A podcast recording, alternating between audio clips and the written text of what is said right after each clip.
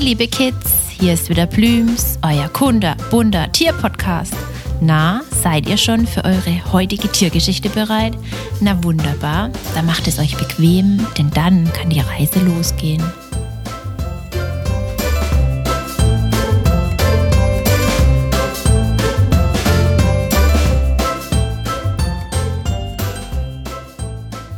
Den kleinsten, der größten, der Lüfte lernen wir heute bei Plüms kennen. Den Schreiadler. Oh da wird es heute schon gleich zu Beginn der Folge etwas kompliziert. Ach was, das hört sich jetzt nur so an. Lasst Plüms es euch erklären. Die Adler sind auf der ganzen Welt die Könige der Lüfte. Sie sind die größten Greifvögel der Welt. Bei den Adlern gibt es wie bei vielen Tieren verschiedene Arten. Wir in Deutschland haben vier.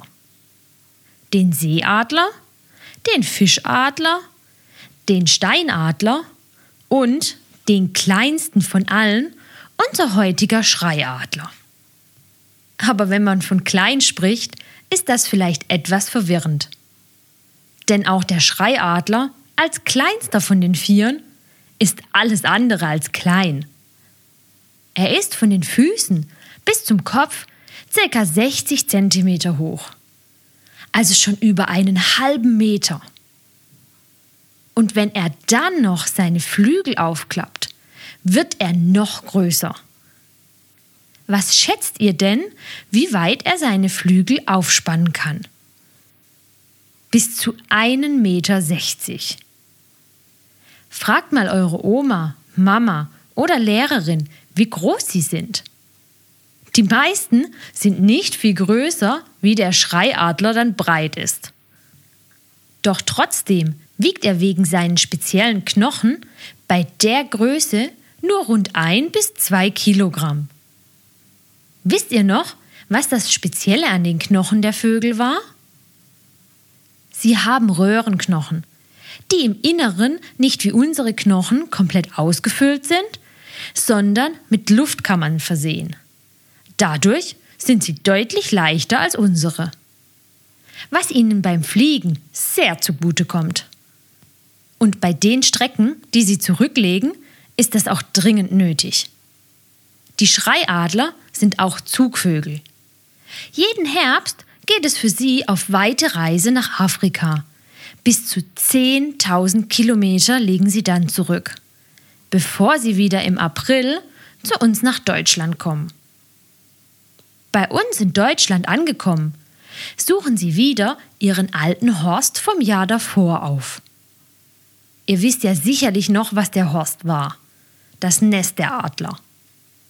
Dies bauen sie sehr gut versteckt in dichten Baumkronen damit sie auch von oben nicht so leicht zu entdecken sind. Damit die Kleinen später auch nicht zur Beute von Habichten, Seeadlern oder Mardern werden. Leider gibt es bei uns solche blickdichten Bäume eigentlich nur noch in Wäldern, die fast völlig ungenutzt von Menschen sind. Und das sind leider nicht mehr viele. Außerdem müssen in dem Gebiet immer mehrere Horste vorhanden sein, dass wenn ihrer belegt ist, sie auf einen anderen ausweichen können. Das ist auch ein Grund dafür, warum es über die Jahre immer weniger Adler wurden. Und sie jetzt erst wieder unter Schutz ganz langsam mehr werden.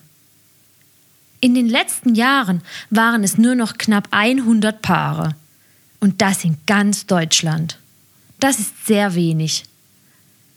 Wir haben ihnen einfach zu viel Lebensraum genommen. Und ein anderes Problem ist, dass sie auf dem Weg nach Afrika und wieder zurück auch von Wilderern gejagt werden. Deshalb stehen die großen Vögel auch unter besonderem Schutz. Für die Vielstreckenflieger ist es auch keine Option, in Gefangenschaft bei uns Menschen ihr ganzes Leben zu verbringen, um zur Show oder zur Belustigung von einem Punkt zum anderen zu fliegen. Das ist in keiner Weise artgerecht. Haben Sie jedoch hier Ihren Horst in Bezug genommen, warten Sie, bis der jeweilige Partner aus dem Winterquartier auch zurückkehrt. Das Schreiadlermännchen macht dann einen sogenannten Girlandenflug. Das heißt einen richtigen Kunstflug, um seine Herzensdame zu beeindrucken. Anschließend legt die Mama zwei Eier in den Horst. Doch so richtige Geschwisterliebe gibt es bei den kleinen Schreiadlern nicht. Nach einigen Wochen schlüpft das erste der beiden. Kommt aber jetzt auch das zweite zur Welt, pickt das erste so lange mit seinem Schnabel auf das andere ein, dass es meist stirbt. Warum das so ist, wissen wir noch nicht genau. Aber vermutlich, wenn es super Jahre gäbe und auch genug zu fressen, dass sie dann vielleicht auch manchmal beide erwachsen werden würden. Ende Juli ist es dann soweit. Der kleine Schreiadler geht auf erste Flugversuche. Denn im September geht er mit den Alten auf große Flugreise nach Afrika. Da muss noch ordentlich trainiert werden. Wenn alles gut läuft, kann er dann bis zu 25 Jahre alt werden. Doch bevor es soweit ist, wird erstmal auch noch das Jagen geübt. Typisch normalerweise für Adler ist das Jagen aus der Luft oder dem sogenannten Ansitz. Das heißt, sie sitzen irgendwo auf einem freien Feld, auf einem Baum, auf einem Ast und lauern dort, bis sie versuchen, im Sturzflug ihre Beute mit ihren Füßen zu greifen. Deshalb gehören auch sie zu den Greifvögeln. Ihre Krallen schließen sich dann blitzschnell sind sehr, sehr kräftig und messerscharf. Doch nicht nur die Krallen sind messerscharf, auch ihr Blick ist gestochen scharf. Sie können die Beute aus mehreren Kilometern Entfernung sehen. Unser Schreiadler jagt auch manchmal so. Doch er hat noch eine andere Variante, die er allen anderen vorzieht. Er sucht seine Beute zu Fuß indem er durch kurze Wiesen schreitet. Am liebsten frisst er Frösche, Mäuse, Blindschleichen oder Eidechsen. Auch sehr beliebt sind Maulwürfe. Doch auch tote, größere Tiere können manchmal auf ihrem Speiseplan stehen. Doch das kann ihnen schnell zum Verhängnis werden. Manche Tiere sind verstorben, weil davor jemand auf sie geschossen hat oder weil sie die Bleikugel, die sie traf, noch in sich tragen und dadurch vergiftet wurden. Fressen die Adler nun das Fleisch, sterben sie oft auch an einer Bleivergiftung. Deshalb sollten bei der Jagd auch unter anderem Bleikugeln verboten werden, denn es tötet oftmals nicht nur das angeschossene Tier.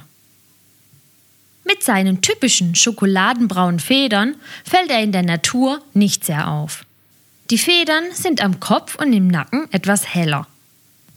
Auf den Schwanzfedern haben sie eine weiße V-förmige Binde. Doch warum heißen Schreiadler eigentlich Schreiadler? Könnt ihr es euch denken? Klar, es hat bestimmt etwas mit den Lauten zu tun, die sie machen. Und diese sind sehr typisch und man kann sie auch von den anderen Arten daran super unterscheiden. Zum einen haben die Eltern im Frühjahr einen besonderen klangvollen Ruf. Und zum anderen haben die Männchen einen Laut, während sie ihre Herzensdame beeindrucken wollen, das sich eher wie ein Quietschen anhört. Hört es euch doch mal online an. Und noch was. Wollt ihr direkt einem Schreiadler unter den Rock schauen? dann geht mit euren Eltern oder in der Schule auf die Seite der Deutschen Wildtierstiftung. Die haben nämlich eine super tolle Webcam live geschaltet. Hier könnt ihr den ganzen Tag einem Schreiadlerpaar zuschauen. Es ist so toll. Die Mama ist gerade fleißig am Brüten der beiden Eier. Es ist so, als würde man einfach vom Nachbarbaum zuschauen. Es lohnt sich wirklich einzuschalten. Tiere ungestört in ihren natürlichen Lebensräumen zu beobachten, wie ihre normale Lebensweise ist, ist einfach unbezahlbar. Schaut einfach mal rein. Vielleicht kommt Papa vorbei zum Futter bringen oder ihr seht irgendwann eines der geschlüpften Kleinen bei den ersten Flugversuchen. Plüms durfte den Papa nämlich schon sehen. Den direkten Link zu dem Livestream findet ihr auch unter dem Blogbeitrag auf unserer Homepage beim Schreiadler. Schreiadler sind aber nicht die einzigen Lebewesen bei uns auf der Erde, von denen es etwas zu lernen gibt. Plüms freut sich, wenn ihr wieder vorbeischaut und mit uns das Tierreich erkundet. Erzählt es gerne euren Freunden und hört zusammen die nächste spannende Folge. Für alle, die zugehört haben und auch Näheres über den Tierschutz wissen wollen, die unserer Meinung sind, dass die Kids die Tierschützer von morgen sind, abonniert unseren Kinderpodcast oder unseren Tierschutzpodcast und teilt uns fleißig. Bis bald, euer Plübs-Team!